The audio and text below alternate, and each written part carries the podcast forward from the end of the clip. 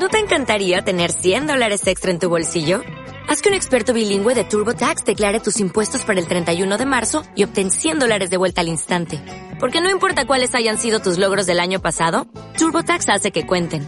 Obtén 100 dólares de vuelta y tus impuestos con 100% de precisión. Solo con Intuit TurboTax. Debes declarar para el 31 de marzo. Crédito solo aplicable al costo de la presentación federal con TurboTax Full Service. Oferta sujeta a cambios o cancelación en cualquier momento. Hacemos comunidad cultural. Pulso Radio. La Vicerrectoría Académica de La Salle presenta 1, 1, 2, 2, 3. 3. Un solo espíritu lasallista. Dos personas detrás de un micrófono. Una audiencia participativa. Somos tres. Una audiencia participativa. Jorge Iturbe Bermejo. Somos tres. ¿Qué tal? Nos encontramos nuevamente a través de los micrófonos de Somos Tres con uno de nuestros invitados de casa, alguien que tiene una trayectoria de muchos años con nosotros, que es apasionado de lo que hace, apasionado del impacto y de la responsabilidad social que la universidad debe de poder transmitir a su sociedad, a su contexto local, al nacional y, por qué no, también al internacional. Los invito a continuación a escuchar la siguiente cápsula.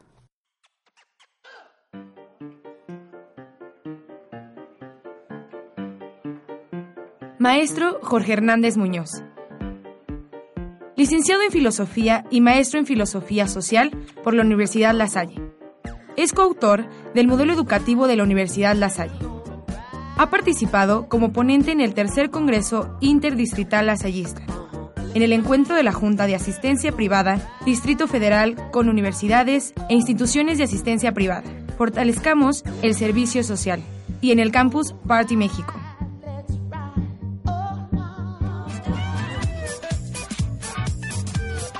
Fungió como docente de la Maestría en Humanidades de la Universidad del Tepeyac y de Filosofía en el Centro Educativo Albatros, en el Instituto Superior de Estudios Eclesiásticos.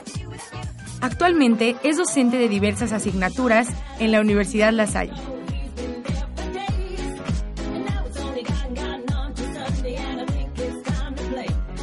Maestro Jorge Hernández Muñoz.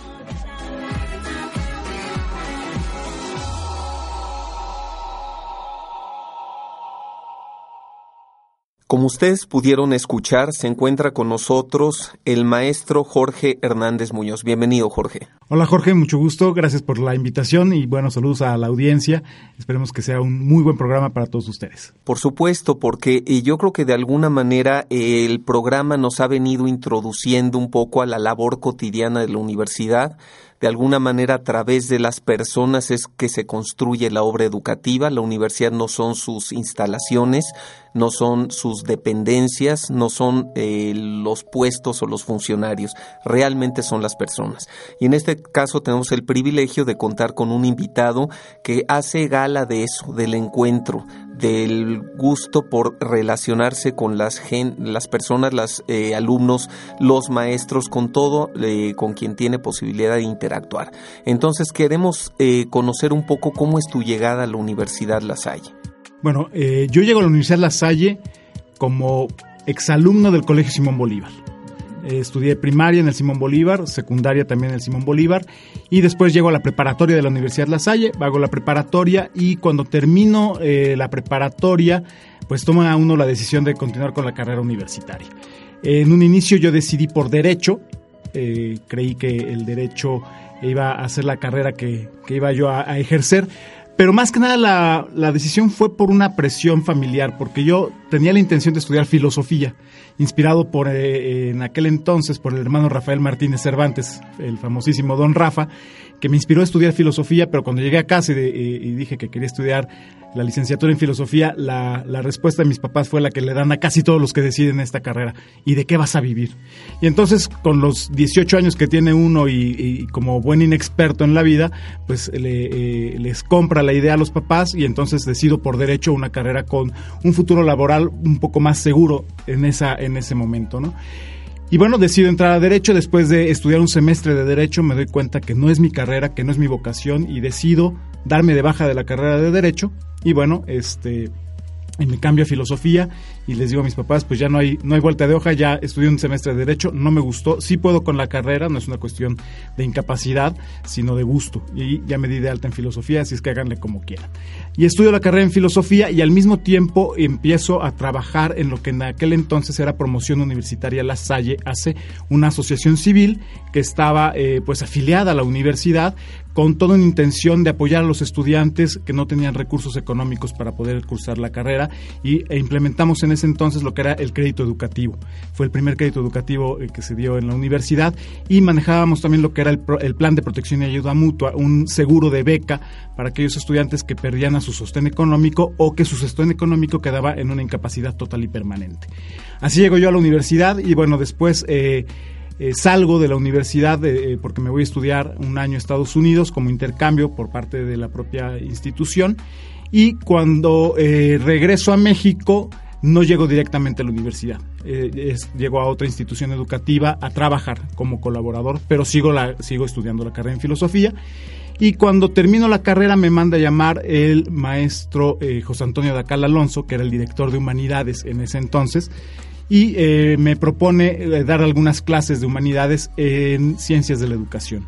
Y así es como ingreso ya como docente eh, a la universidad, eso fue en agosto del 2001. Y bueno, ahí empiezo la carrera como docente de la universidad, después entro al Centro de Impulso y Vida Estudiantil como asistente del ingeniero Rubén Payán y ya entro con medio tiempo, entonces alterno la parte administrativa con la parte docente. Y después de un tiempo, el maestro Dacal me invita a formar eh, parte de su equipo cercano de colaboradores en la Dirección de Humanidades como coordinador del área eh, de ética. En la, en la, Dirección de Humanidades. Y ahí, bueno, estoy eh, mucho tiempo hasta que después se da la oportunidad de la promoción hacia la Coordinación de Desarrollo Social y Comunitario, donde soy actualmente el coordinador. Pues en este breve espacio que tenemos en la entrevista, ya has tocado varios temas que me parece que son muy interesantes. Por supuesto, has recordado a grandes personalidades, don Rafa, que en paz descanse, que para todos es un referente. De alguna manera todos tenemos ese grato recuerdo muy particular con cada uno de nosotros, pero también al gran Toño, Toño Dacal, que le mandamos un saludo, que sigue en vinculación y en contacto con nuestra universidad. Pero algo bien importante, el tema vocacional. Cuando mencionas efectivamente que tú tienes interés en filosofía y el temor familiar, ¿no? Que eso es algo que seguimos batallando y que afortunadamente el día de hoy en la Facultad de Humanidades y Ciencias Sociales, con la participación del maestro José Luis Córdoba, pues gran maestro, ¿eh? Gran maestro, una persona con una visión, con una actividad, con una serie de de, posibilidades y de compromisos que verdaderamente vemos como el filósofo puede eh, tener cabida en todo, ¿no? Ahí lo que le falta son horas. Y, y, la realidad es que ha generado una serie de charlas que les llama cafés filosóficos, que yo creo que sin hacer comparaciones, porque aparte que son impropias y son horribles, la verdad está despertando quizá lo que don Rafa despertó en ti el día de hoy. Y hoy tenemos a jóvenes en la prepa con ese interés genuino de seguir su vocación a través de un estudio de filosofía y con esto aprovechamos para decir que por supuesto que el filósofo no, no solamente puede dedicarse a la docencia, a la investigación, sino que prácticamente tiene cabida en toda la sociedad. Entonces, bueno, ahí hicimos ya un pequeño anuncio para la licenciatura en filosofía, pero la realidad es que eso es también algo bien importante, cómo las familias perciben que el hijo debería de realizar una carrera quizá más tradicional con una garantía de retorno inversión, inserción en el campo laboral, y vemos que cuando tú sigues tu pasión y tu vocación con toda la entrega y el deseo, pues la vida te recompensa y te debe de ir bien. Y ese es el resultado que vemos contigo, que a partir de los años has tenido una actividad profesional nutrida, viva, muy propositiva, con una actitud proactiva en la universidad y pues por eso estás este, encargado de un área muy importante con un impacto directo a la sociedad para el cumplimiento de la misión como es el servicio social y comunitario. Ya llegaremos a eso. Pero en este sentido, este, bueno, pues nos cuentas que tu formación la seguiste desde chico, desde niño, sigues formándote, de alguna manera has participado de algunos eh, proyectos institucionales y a nivel del instituto como es este programa Liderazgo en Roma, en donde pudiste ir a este curso a la Casa Generalicia y pues todo esto te ha permitido asumir el carisma de la Salle tanto desde tu aspecto personal como profesional. ¿Qué nos compartes de esto, esta decisión de vida, la parte del carisma? ¿Qué es lo que a ti te mueve? Bueno, eh, fundamentalmente para mí el lasallismo es una forma de ser, de ver y vivir en el mundo. Eh, yo no entendería mi historia ni entendería mi vida si no fuera desde el lasallismo. No soy hermano, pero sí soy un lasallista muy comprometido. Eh, el haberme formado con los hermanos desde la primaria, tuve grandes maestros y grandes ejemplos de hermanos en la primaria, como puede ser el famosísimo y que en paz descanse Chavita, que fue director de la preparatoria de aquí de la Universidad La Salle, un gran referente en la preparatoria, pero quienes eh, estuvimos en primaria con él como director, pues era un director que se ponía, eh, se ponía a jugar Espiro con nosotros. O sea, ver a tu director jugando en el recreo Espiro era algo extraordinario, ¿no? Rompía esa imagen, esa idea del director que es el que regaña, el que castiga y el que eh, te expulsa, a un director mucho más cercano. ¿no? Tuve otros maestros eh, como Jorge Calderón, como eh, Mario González Romo, grandes, grandes maestros en, mi formación de, primaria. En secundaria, otros tantos como Eduardo del Río, que ahora está en la Salle Cancún, o José Miguel Robert, tuvimos también algún, el hermano Manuel Cortázar, que fue nuestro director, quien nos acercó actividades eh, como el alpinismo, él era eh, fanático del alpinismo, pero también nos, inculcó una cuestión social muy importante. Con él fuimos al, leprosario que estaba por allá, por Puebla, este, fuimos en alguna ocasión con él al leprosario y fuimos a muchos asilos, entonces nos empezó a inculcar toda la parte de la responsabilidad y la transformación social, ¿no? Y bueno, en preparatoria, tener a don Rafa como, como director y como maestro fue algo eh, eh, sumamente importante para, para, mí y otros tantos maestros que podría, no, no, terminaríamos nunca de, de, mencionarlos, ¿no? Y eh, esto es lo que me va formando y darme cuenta que la, el, el asayismo te forma integralmente, que la intención del, del lasallismo es formar personas útiles a la sociedad, pero también personas felices. Y yo creo que esta formación lasallista es la que me da la seguridad en aquel entonces de decir, el derecho no es lo mío, me tengo que ir por, por, lo que, por lo que a mí me gusta, por lo que me va a realizar como persona. Yo creo que esto tendríamos que estarlo fomentando mucho en la universidad y bueno, en todas nuestras instituciones lasallistas, ¿no? Formar personas que sean útiles a la sociedad, que sean personas felices, que sean personas con valores y con ética y que estén dispuestas a arriesgarse para cumplir sus sueños, para ser eh, personas verdaderamente felices. Perfecto, pues con esto quisiera cerrar este primer bloque para poder entrar también a la labor dentro de la universidad, desde la estructura institucional, desde la Vicerrectoría de Bienestar y Formación, a través de la coordinación de servicio social y comunitario. Claro que sí, con todo gusto. Volvemos en un segundo.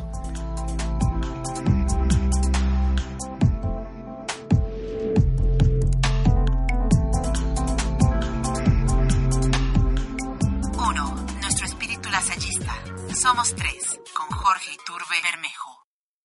Pues regresamos justamente al segundo bloque del programa Somos Tres, en donde quisiera entrar un poco en materia ya específico de lo que es la coordinación tenemos nosotros naturalmente eh, la obligación como institución de educación superior de que nuestros alumnos que estudian licenciaturas hagan su servicio social por ley.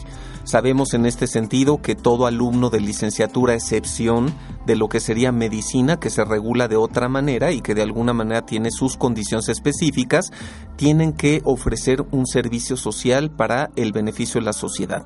Platícanos un poco al respecto de esto. Bueno, eh, tenemos una gran ventaja.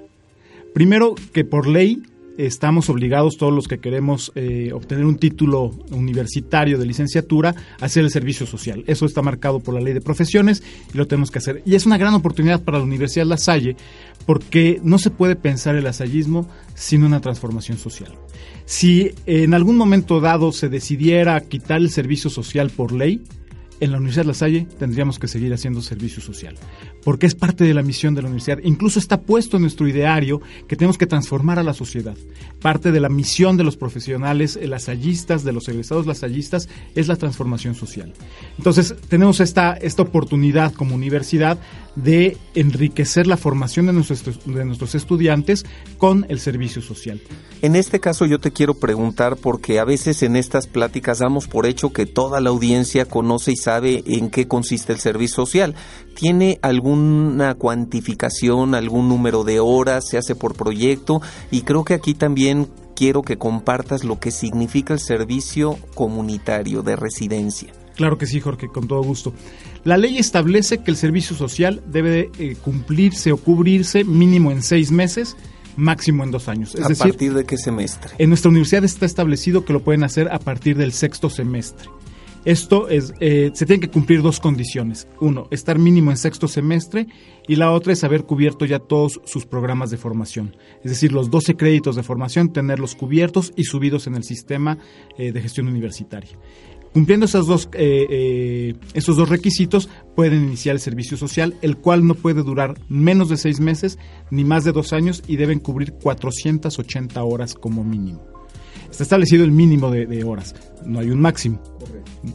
Entonces, eh, aquí tenemos esta, esta forma de jurídica establecida para el servicio social. Y en La Salle hemos eh, dado el toque lasallista al propio servicio social.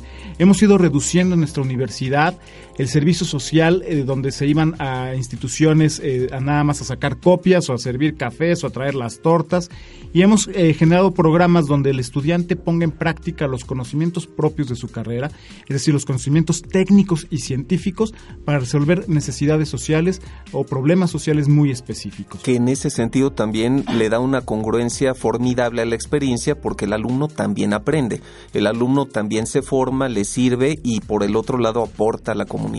Efectivamente, lo que queremos en la universidad es que le vea una utilidad a los conocimientos propios de la carrera para transformar a la sociedad, que se dé cuenta que la ingeniería civil o la contaduría o el diseño gráfico o la filosofía o las ciencias de la educación o el derecho o las relaciones internacionales, cualquiera que sea eh, eh, eh, la licenciatura que se curse, puede influir en la sociedad y transformar la vida de los más necesitados. Perfecto. Y en este caso vemos que también el servicio social se está tratando de vincular a la práctica disciplinar, pero también de forma multidisciplinaria. Vemos que tenemos algunos proyectos que se han visto como buenas prácticas.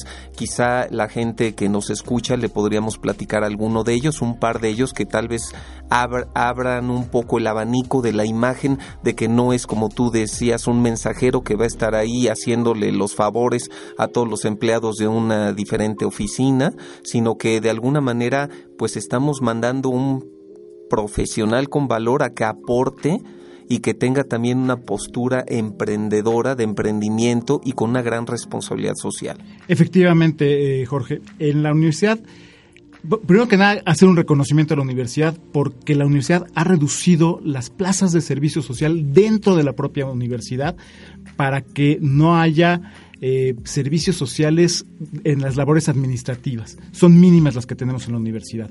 Eh, la universidad eh, le está apostando a que el estudiante salga al mundo real, al mundo laboral, al mundo social, a experimentar eh, cómo poner en práctica sus conocimientos en favor de los necesitados. Sin embargo, aclarando que atendemos a instituciones no lucrativas. Claro, esa es otra de las características en la Universidad de La Salle. No ofrecemos plazas de servicio social a empresas con fines de lucro. Solamente eh, eh, asociaciones civiles, organizaciones, IAPs, ONGs o sector público, pero también proyectos propios de la universidad. Perfecto. El caso, por cuestiones de tiempo, el proyecto de la planta de Calviva. Tenemos eh, algunos proyectos de forma interesante que han sido multidisciplinarios e interdisciplinarios.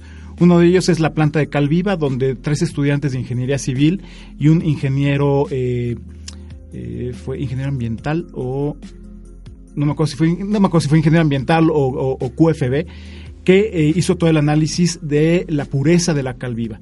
El, este estudiante hace el análisis de la pureza de la cal viva para ver si es apta para consumo humano y sale una cal extraordinaria con eh, características aptas para el consumo humano. Y a partir de eso se detona el que los estudiantes de ingeniería civil eh, hacen el diseño de una planta de producción de cal viva para una comunidad que está en El Voto, en, eh, el Cardonal, en Hidalgo. Una comunidad de caleros eh, que se dedican a la producción de cal viva ahora ya en una planta bien, bien armada, bien este, construida. Antes lo hacían en los patios de sus casas, este, de forma muy artesanal, donde nada más como comunidad podían producir alrededor de 5 eh, toneladas de cal a la semana como comunidad. Hoy con esta planta que hemos construido, que conseguimos los recursos y la universidad puso todo el talento, tanto de maestros para las asesorías pues estructurales y las, eh, las firmas que se requieren a nivel jurídico para los permisos eh, y puso también el talento de sus estudiantes en los conocimientos y además los, los, alumnos de ingeniería civil estuvieron dirigiendo la obra, estuvieron ahí con los albañiles, este, estuvieron eh, en todo el proceso constructivo y hoy pueden construir, eh, producir hasta 20 toneladas a la semana. Ya no tienen que ir ellos al mercado con su bolsita de medio kilo o de un kilo de cal viva a, venderla a 5 o 7 pesos el kilo, sino que hoy ya tienen la posibilidad de, este, de que los clientes vayan a la, a la planta de cal y ahí comprar directamente las toneladas que requieren. Estamos cambiando un paradigma de producción, de vida, estamos impactando de alguna manera no solamente a las personas que estaban involucradas en esta producción, sino a toda una cadena. Exactamente, y además sumamos a estudiantes de otras carreras como son de administración, de contaduría y de mercadotecnia para darles a los caleros la capacitación de cómo llevar el negocio de cómo calcular los, eh, eh, los costos de producción y cuánto venderlo, cómo llevar la contabilidad. Y además tuvimos la posibilidad de asesorarlos para que se constituyeran como una cooperativa. Ya pueden ellos facturar, ya tienen un comercio este, bien establecido, ya es un comercio formal, ya pueden eh, ellos calcular todos los ingresos y los egresos que se, que se dan en, en el proceso de producción y venta. Y con esta dinámica de globalización, de industrialización, en donde de pronto una de las las grandes riquezas de nuestro país es ese pequeño productor, que inclusive tiene producto que se puede realizar que en otras partes del mundo se ve como un producto, digamos, premium, ¿no? El orgánico, el producto específico, pues aquí tenemos una cantidad de comunidades que pueden producir miel, que pueden producir N cantidad de posibilidades y que son explotadas y que de alguna manera también esto es una injusticia social y cómo la universidad puede incidir en el cambio de esa visión y paradigma. Afortunadamente este este proyecto de la cal viva detonó otros tantos proyectos. Hoy estamos ya trabajando con productores de miel, Estamos trabajando con productores de nopal en el Estado de México. Esto fue una cuestión muy interesante porque es la propia Facultad de Ciencias Químicas quien consigue, quien consigue al, al contacto con los productores de nopal y nos llama a desarrollo social y comunitario para ver cómo podemos vincularnos entre la Facultad de Ciencias Químicas para todo el conocimiento de laboratorios, de análisis y de transformación del nopal y a la Coordinación de Desarrollo Social y Comunitario para todo el impacto social, el servicio social y también llegar hasta un proceso de voluntariado.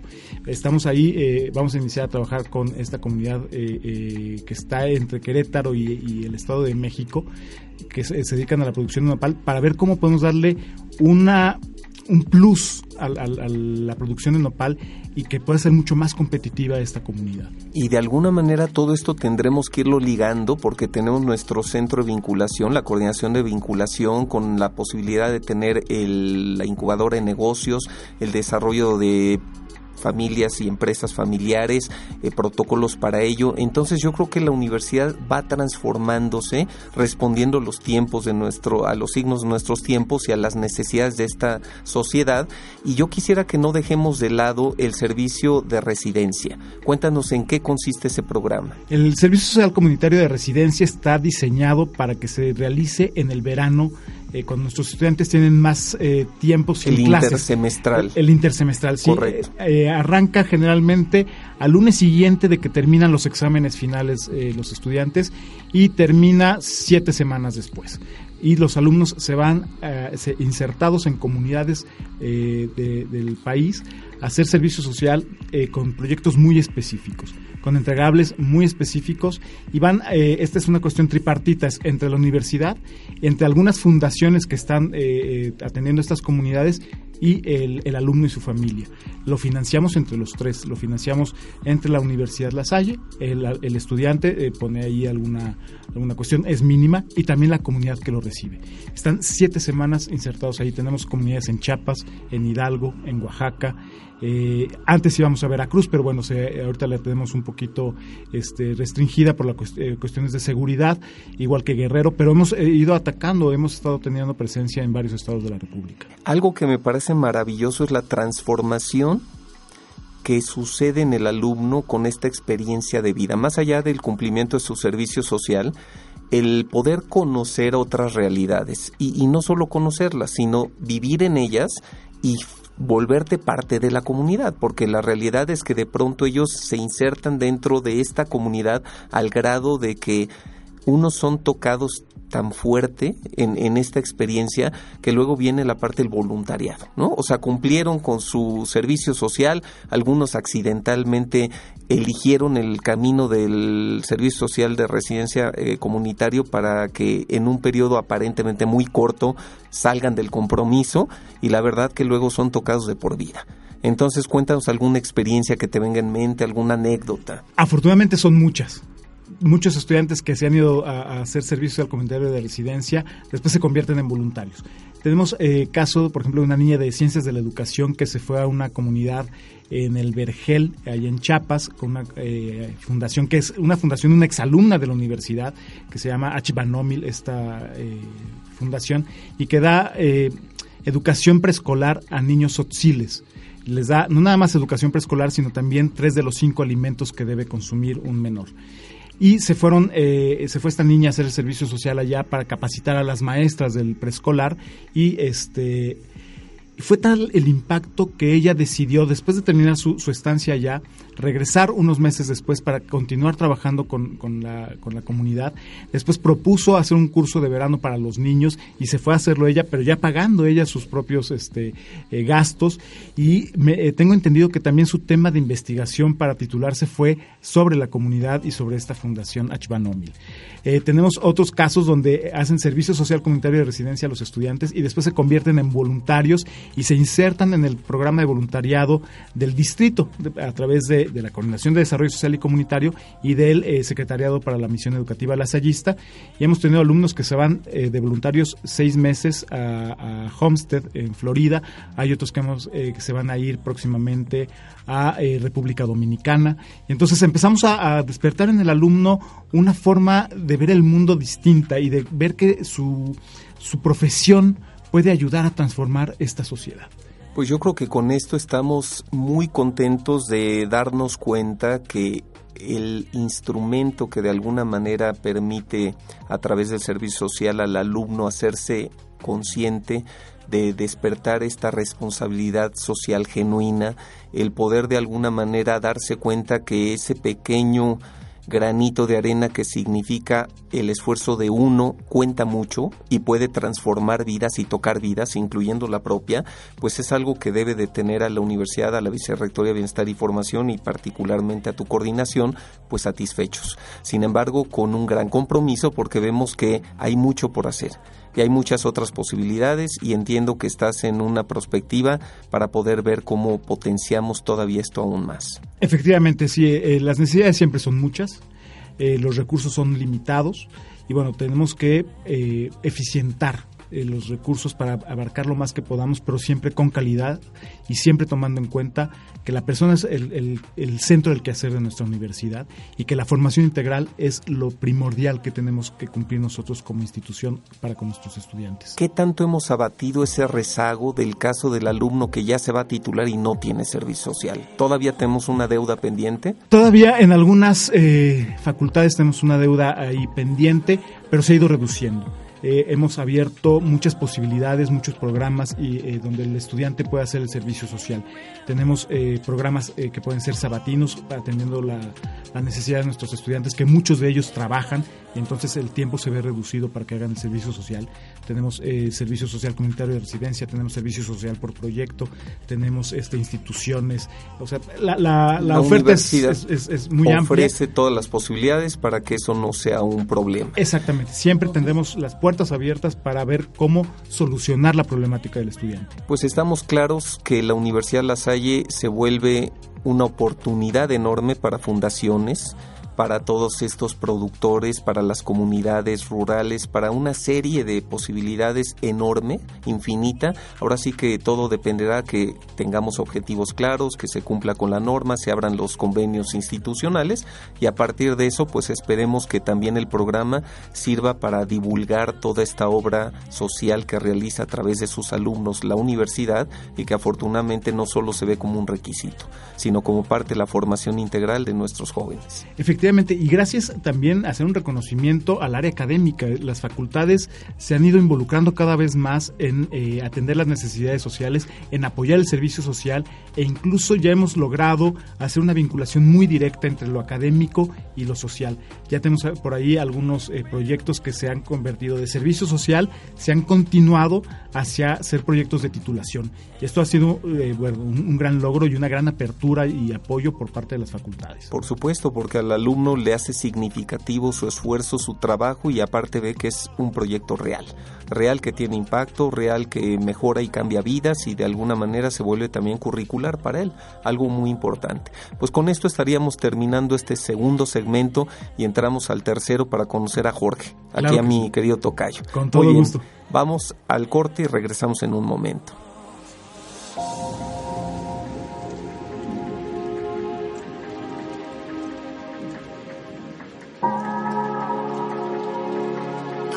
Personas conversando por Pulsa Radio.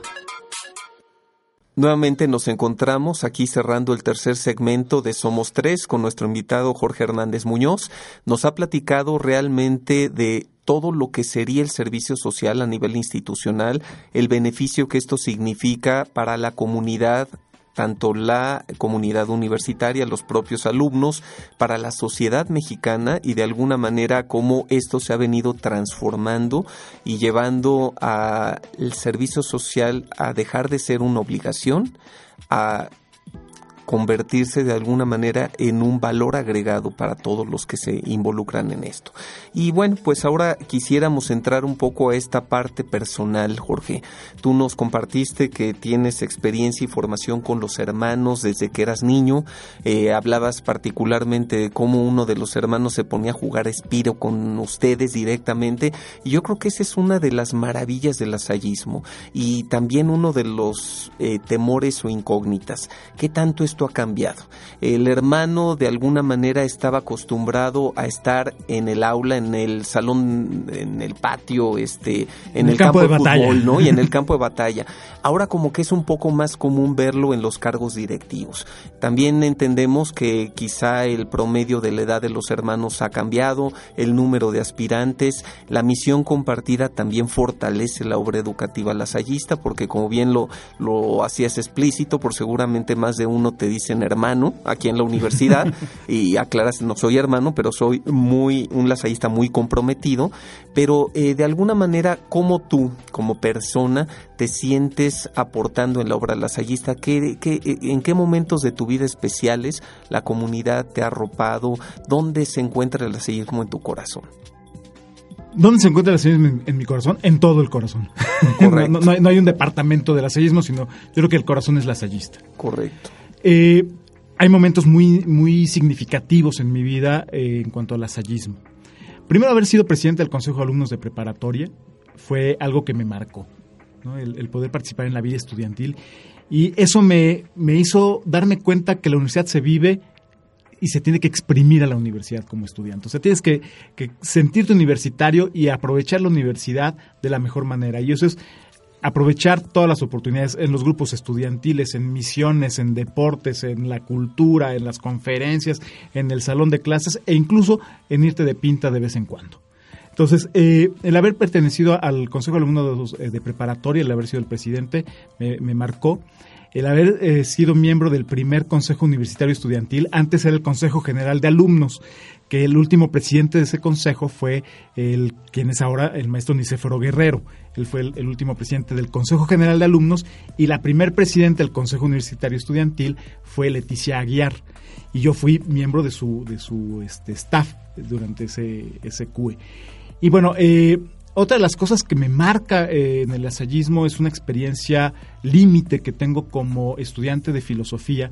Estábamos nosotros en una clase de humanidades, en ese entonces las clases de humanidades eran interdisciplinarias y estábamos tomando clase en el salón 36, 36A, porque era 36A, 36B, 37, 38, 39 y 40, sí, en el metro de la preparatoria. Estábamos en el Salón 36A en una eh, clase de humanidades con el maestro eh, José Manuel Sanfuentes, Pepe Sanfuentes, cuando uno de mis compañeros de, filosofía eh, pide permiso para ir al baño, sale al baño y tarda en regresar. Y cuando de este, nos damos cuenta que no regresaba, entra un alumno de otro grupo y nos, nos pregunta si el alumno que está tirado allá afuera es compañero nuestro. Salimos y nos damos cuenta que sí era, era Arturo quien estaba ahí tirado, mandamos llamar al servicio médico, lo trasladamos al servicio médico de la universidad, en, eh, este inconsciente, no reaccionaba, tuvimos que eh, pedimos la ambulancia para que se lo llevara al hospital Mosel, llegamos al hospital Mosel con él y bueno, este, pues hay que ingresarlo, das la tarjeta de crédito en ese entonces y después dice, pues a ver cómo, cómo se resuelve esto, pero lo tienen que ingresar.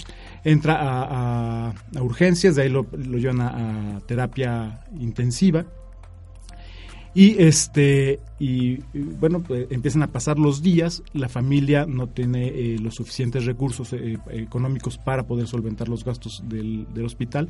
Y entonces como, como grupo de filosofía se nos ocurre empezar a botear entre los salones de la universidad.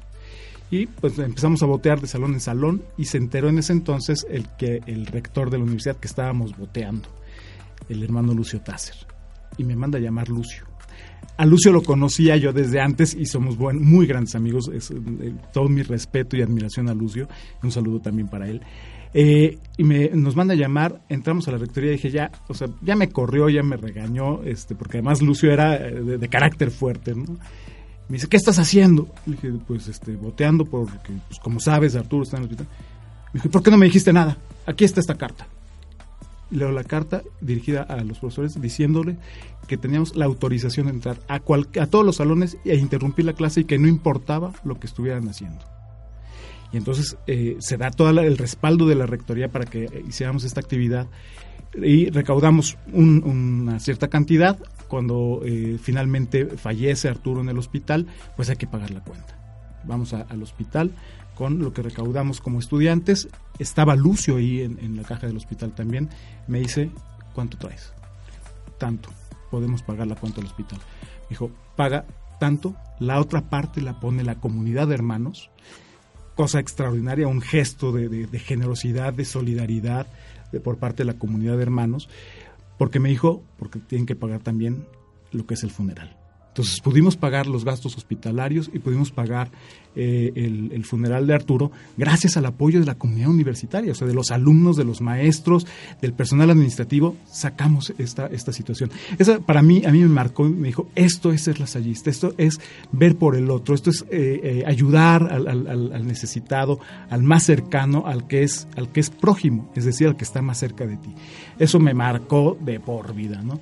Otras experiencias, bueno, el que, el que eh, la universidad me haya mandado al, curso de liderazgo lasallista a Roma en, el 2009 fue una experiencia que te hace ver al, instituto y ver al lasallismo en todas sus facetas. Es decir, muchos pensamos que el lasallismo pues es, es eh, muy tradicional, es muy común, es donde todos somos este, cristianos y católicos, pero cuando te das cuenta de lo que es el lasallismo a nivel internacional, a nivel mundial, te das cuenta que hay muchas formas de ser lasallista.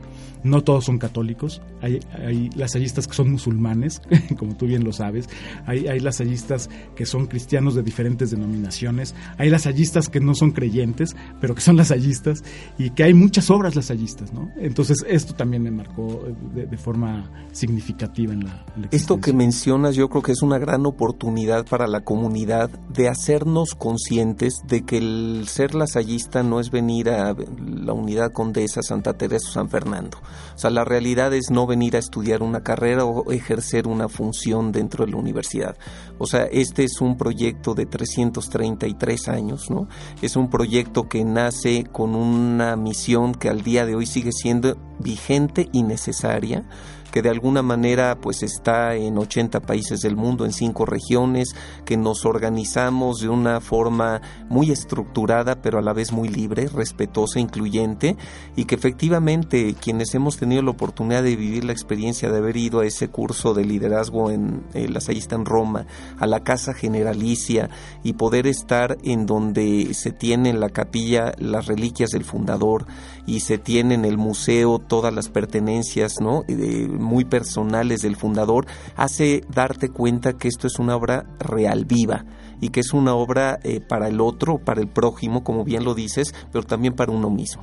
Se convierte en una misión de vida. Efectivamente, sí, el estar en, la Casa eh, Generalicia a mí me marcó ver las reliquias, obviamente, pero ver el hábito de San Juan Bautista de la Salle y la cátedra que utilizaba eh, San Juan Bautista de la Salle te da un sentido de decir, sí existió, es real, es real, y aquí está. Es la huella, ¿no? Este, lo puedes casi casi tocar por respeto y por naturaleza no lo haces, pero se ve la huella de su asiento en la cátedra, ese hábito que no creo que existan más de 10 centímetros cuadrados sin un remiendo, que también habla de esta congruencia, humildad, después de venir de una familia acomodada y de tener todos los privilegios, pero siempre con esa dignidad, ¿no? Con esa dignidad, los remiendos, tú a lo lejos veías un hábito en perfecto estado y cuando te acercas verdaderamente pues se ve la historia y el peso de, la responsabilidad que tuvo que vivir. Efectivamente, y, surge como un sueño, como una misión, como una vocación de San Juan Bautista de la Salle y que hoy es realidad y que los hermanos también se han abierto a los cambios de los tiempos a los signos de los tiempos. Es decir, hoy la misión es compartida. nada más es una misión de los hermanos que, eh, son hermanos por vocación, que se consagran, a, la vida a la vida religiosa, sino también de aquellos que nos hemos formado en, eh, eh, con ellos y que compartimos la misión y que estamos convencidos que el asallismo es una respuesta al mundo, ¿no? Por supuesto. Y que hemos vivido un apostolado en pro de la educación y que de alguna manera este país no tiene otro camino, sino es a través de la educación centrada en valores. Yo creo que es una de las labores más eh, nobles que puede hacer el ser humano, pues, educar pues me parece muy bien y tenemos que entrar un poco ya por cuestión de tiempo a Jorge, a la persona, al viajero, al apasionado de los viajes, al apasionado de la comida, de la comida exótica mexicana, de la cultura. Cuéntanos qué es lo que más disfrutas. Híjole, eh, disfruto muchas cosas. Eh, definitivamente viajar me gusta mucho. He tenido la oportunidad de conocer algunos, eh, algunos lugares de México y de, de otros países. Me gusta mucho la, la comida, experimentar, conocer sabores nuevos y siempre con un buen vino tinto. Creo que el mejor vino blanco es el vino tinto. Me parece muy bien. eso y el chocolate amargo. Ahí ya vamos a tener por ahí una que otra polémica al respecto, pero me parece muy bien. El chocolate amargo coincido plenamente. Adelante. y, me, gusta mucho cocinar también. Eh, sí, eh, cocino algunas cosas. De lo que más disfruto cocinar es la cena de Navidad. Para mí, eh, cocinar la cena de Navidad es fundamental. Eh, es una forma de compartirme con, con, la familia y con los amigos. Mi plato favorito de Navidad para este, cocinar es el bacalao. Que todos decimos que yo tengo la receta original. Así que, que, el mejor bacalao es el mío, todo el mundo dice, ¿no? Así este, Pero bueno, este, este bacalao es el que hacía mi abuela y me enseñó a hacerlo, entonces para mí es un gusto eh, prepararlo cada, cada año, ¿no? Y en general todo esto que tú mencionas no es más que el encuentro y el pretexto de estar con los demás, ¿no? La posibilidad de compartir, la posibilidad de estar alrededor de una mesa, alrededor de un contexto, de un paisaje, de un entorno y pues todo esto nos lleva al encuentro con la persona. De algún modo, un libro que te haya tocado en particular, que te haya dejado huella. Híjole, han sido varios, eh, no, uno, uno que, me, que me llama mucho la atención y que creo que difícilmente podría haberse superado a sí mismo García Márquez después de haberlo escrito, Cien años de soledad. Creo que es eh, García Márquez, y lo digo desde, desde la neofitez de, de, alguien que, le gusta la lectura, pero no es experto como crítico de, literatura. Yo creo que García Márquez difícilmente pudo eh, escribir algo que superara Cien años de soledad. Tu filósofo. Hay varios, eh, me gusta mucho Fernando Sabater como alguien contemporáneo, me gusta Gianni Bátimo, eh, también eh, filósofo posmoderno, me gusta Descartes y me gusta Kant. ¿Tu ciudad? Para vivir, la Ciudad de México por el momento. para, para visitar varias. me gusta mucho, bueno, me gustó mucho Londres, me gustó Nueva York, y me gustó París. ¿Y tu destino no conocido y qué es tu aspiracional? Por cuestiones históricas me gustaría conocer eh, el campo de concentración de Auschwitz. Eh, es algo que tengo ahí pendiente que, que quiero conocer por una cuestión eh, histórica. Y me gustaría conocer Rusia y China. Te comparto que yo tuve la oportunidad de ir al campo de concentración de Dachau y la realidad es que eh, ellos mismos te hacen entender que la visita la debes de entender como un memorial, no como un museo, no como un sitio de visita. Y yo creo que es una experiencia muy fuerte muy fuerte en todos los sentidos por lo que esto significa y de alguna manera, bueno, pues tendremos oportunidad de hacer una plática de viajes probablemente en otra ocasión. Y para ir cerrando todo esto de alguna manera, ¿cómo te ves en los próximos 10 años? ¿Qué te gustaría como persona? Eh, como persona, seguir trabajando en el ámbito de la educación y de la formación, pero en, en, en el lasallismo. Seguir siendo parte de la comunidad lasallista no sé si en la Universidad La Salle o en alguna de las sedes de la Universidad La Salle, pero sí eh, estar en el ámbito eh, de la educación. Ahí, me veo. Eh, me veo como alguien que siga preparándose. Ahorita estoy estudiando el doctorado en educación, me voy a la mitad exactamente. Espero ya ver, dentro de 10 años ya tener el, el, el grado, haberlo logrado, y viajando. Perfecto. Pues rápidamente inspirados en el cuestionario de Bernard Pivot. Vamos a preguntarte algunos conceptos, palabras y demás y lo primero que viene en mente, tu valor principal. El amor. ¿Qué es lo que más odias en la vida? La mentira. Si no hubieras estudiado filosofía, ¿qué te hubiera gustado estudiar? Gastronomía. Si no, eh, de alguna manera, ¿cuál es la carrera que nunca hubieras elegido? Contaduría. ¿Cuál es el destino para ti favorito?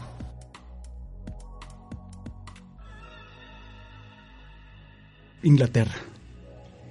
¿Qué sería de alguna manera lo que más te gustaría hacer por los demás?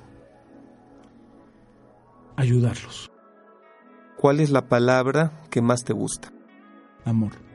¿Y qué te gustaría escuchar decir a Dios cuando estuvieras frente a Él? Gracias. Pues con esto estaríamos terminando esta tercera eh, parte del programa de Somos Tres un gusto tenerte aquí, Jorge. De alguna manera hemos podido compartir no solamente el espacio, el trabajo, parte de nuestra misión y función dentro de la universidad, sino que creo que también hemos podido lograr un vínculo de amistad y pues cuando las personas hacen lo que les apasiona y esto que les apasiona lo hacen conjuntamente, pues estamos todos contentos por ello. Entonces, un placer tenerte aquí en este programa. Gracias por la invitación, Jorge. Será un gusto que cada vez haya más audiencia que pueda ver, eh, valerse de esto para poder reconocernos mejor, para poder fortalecer la comunidad y con estos testimonios de vida que hemos compartido aquí, pues cerramos este programa. Muchas gracias y felicidades por esta iniciativa que la has llevado muy, muy bien. Pues les agradezco mucho y estamos próximos para el próximo eh, programa e invitado. Hasta luego. Hasta luego.